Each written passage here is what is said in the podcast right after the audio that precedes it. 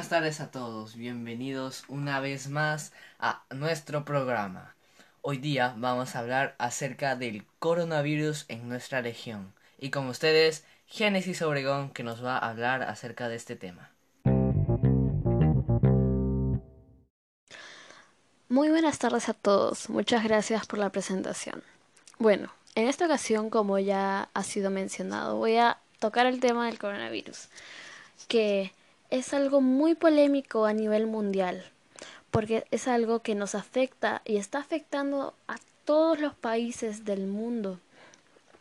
La cantidad de muertos e infecciones es muy devastadora cada día aumentan y aumentan y pensamos que quizá no vaya no haya fin para esto.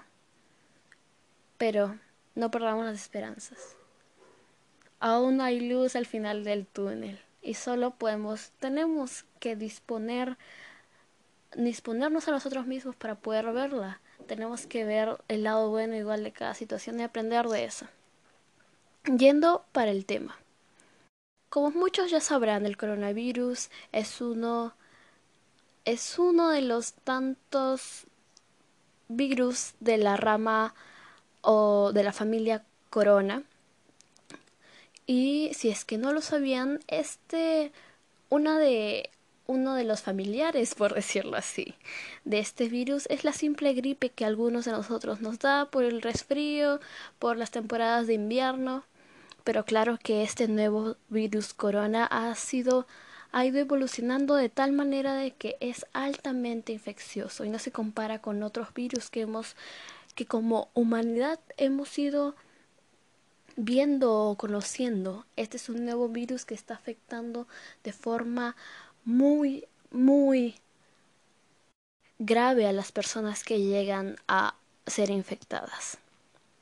Bueno, para ir un poco más a contexto, quiero presentarles este virus en un lugar que es cercano a nosotros, nuestro país, nuestro Perú.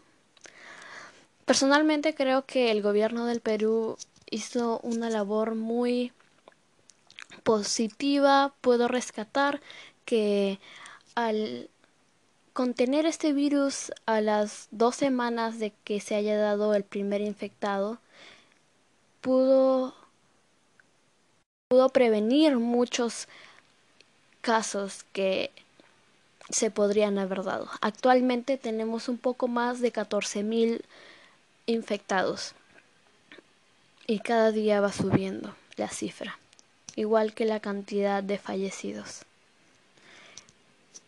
Pero algo que puedo rescatar del pueblo peruano es que nosotros no nos rendimos nosotros seguimos adelante a pesar de las situaciones y que y sé que esta no va a ser la, la excepción. Quizás estemos un poco asustados, quizá pensemos que eh, comprar y llenarnos y abastecer, abastecernos de todas las cosas del supermercado y dejar a los otros sin nada sea, sea útil para nosotros. Pero trato de ponerme los zapatos del otro y empiezo a reflexionar que ellos tienen miedo. Y sinceramente yo también tengo miedo. Pero sé que saldremos de esto. Como lo hemos salido tantas veces. Bueno. ¿Cómo está afectando el coronavirus a nuestra región? Lima es una ciudad muy poblada. Creo que es una es la primera o la segunda ciudad más, más poblada del país. Aquí están desde altos funcionarios hasta la gente lamentablemente con más pobreza del país. Están tanto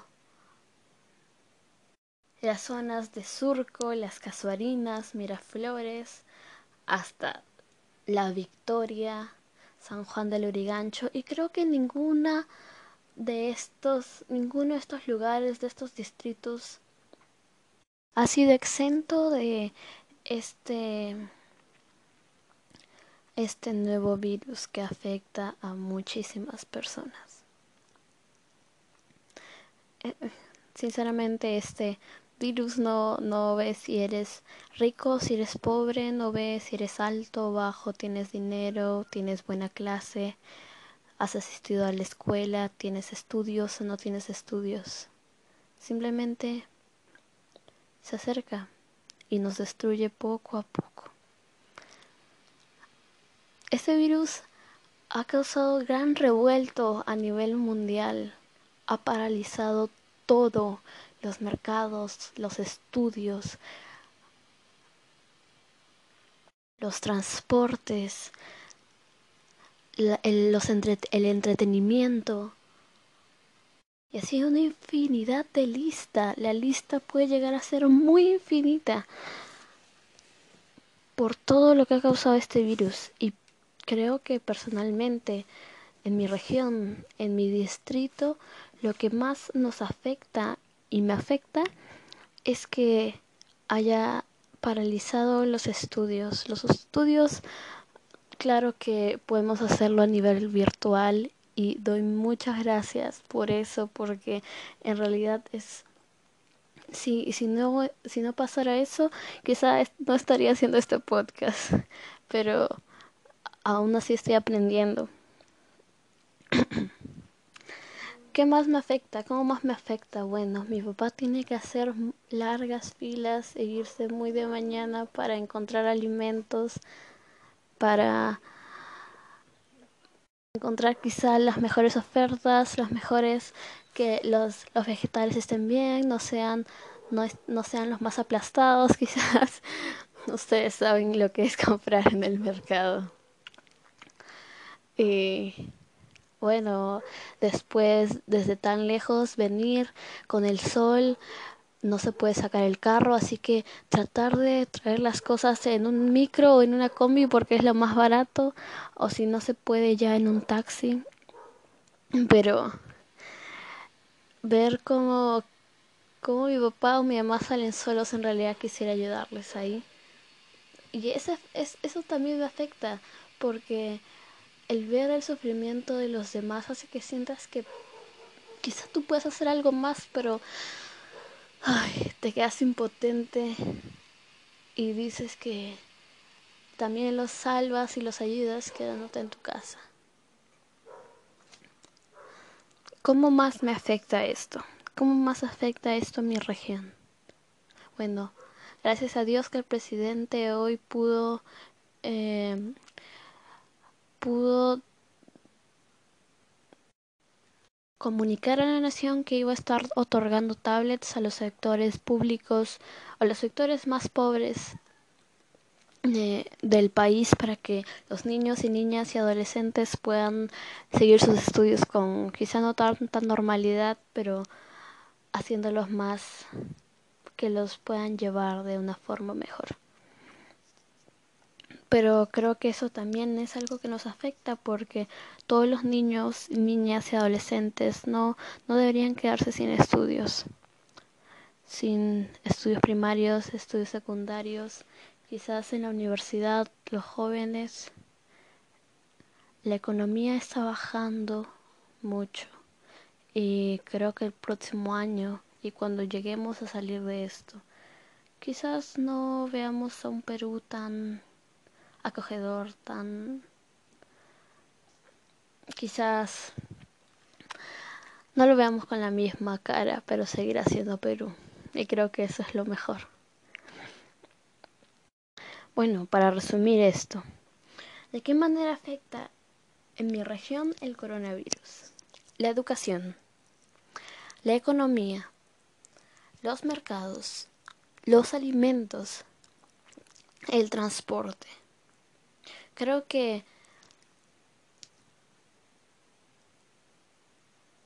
esas esos cuatro factores son los principales y los indispensables, además de la salud, que cada persona debería recibir. Y algunos eh, aún tienen dificultades con eso. En realidad creo que la ministra de Economía, el, eh, el presidente, y el ministro de Educación están haciendo todo lo que pueden. En realidad sí creo que ellos hacen todo lo que pueden para que el Perú siga funcionando, para que los padres sigan sigan alimentando a sus hijos, para que la economía no se desbalance tanto. Y espero que podamos seguir así, que a pesar de quizás de las consecuencias de a largo plazo de las de las posibles eh, piedras en el camino podamos seguir mirando hacia adelante y viendo más por los por el pueblo por los compatriotas que por ellos mismos no sí. Qué podría hacer el gobierno en este caso bueno, sinceramente no estoy muy informada al respecto de los mensajes a la nación que ha, que ha estado dando nuestro presidente Vizcarra. Pero el gobierno, por lo que sé, y mi información es en realidad muy escasa, por lo que sé es que el gobierno ya está este ha, ha comprado tablets para que los estudiantes no no tengan un impedimento para estudiar. Está dando bonos para los sectores más pobres y es algo que, que, que es muy bueno en realidad. Se puede rescatar mucho de eso. Este, he visto que también está dando alojamiento, está haciendo este está poniendo carpas para que los los que no tienen donde dormir puedan quedarse ahí, para que nadie tenga una excusa que de, de decir que no puedo quedarme en mi casa. Está abasteciendo los supermercados, Wong, Metro, Totus, Plaza Vea gracias a Dios están llenos, aunque haya poco, pero hay algo en realidad. Que sí, el gobierno creo que podría seguir mejorando con el sentido de la restricción de de las personas, ¿no?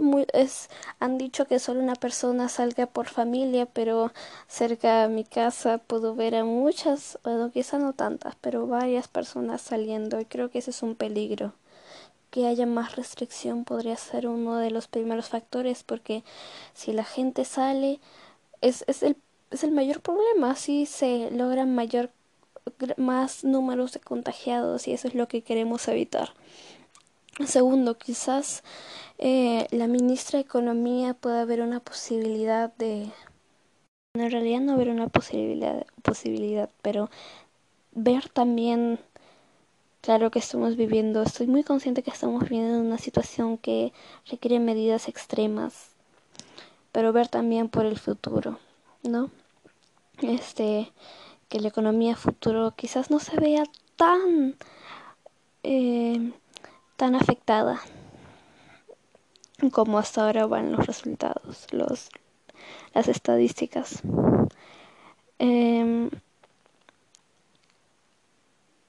quizás el ministro de Salud eh, podría implementar nuevas nuevas nuevos recintos, nuevos lugares para que se puedan atender mayor cantidad de enfermos el ministro de Transporte igual podría estar restringiendo la cantidad de vehículos que, que, que, que salen y que los permisos puedan ser limitados, ¿no?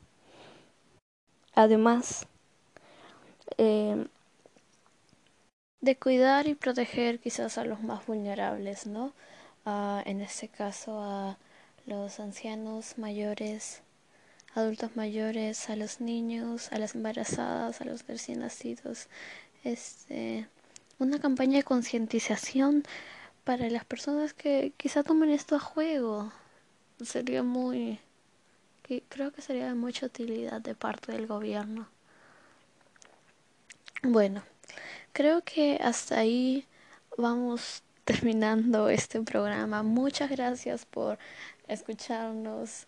Muchas gracias por, por el seguimiento que nos dan. y bueno, hasta la próxima.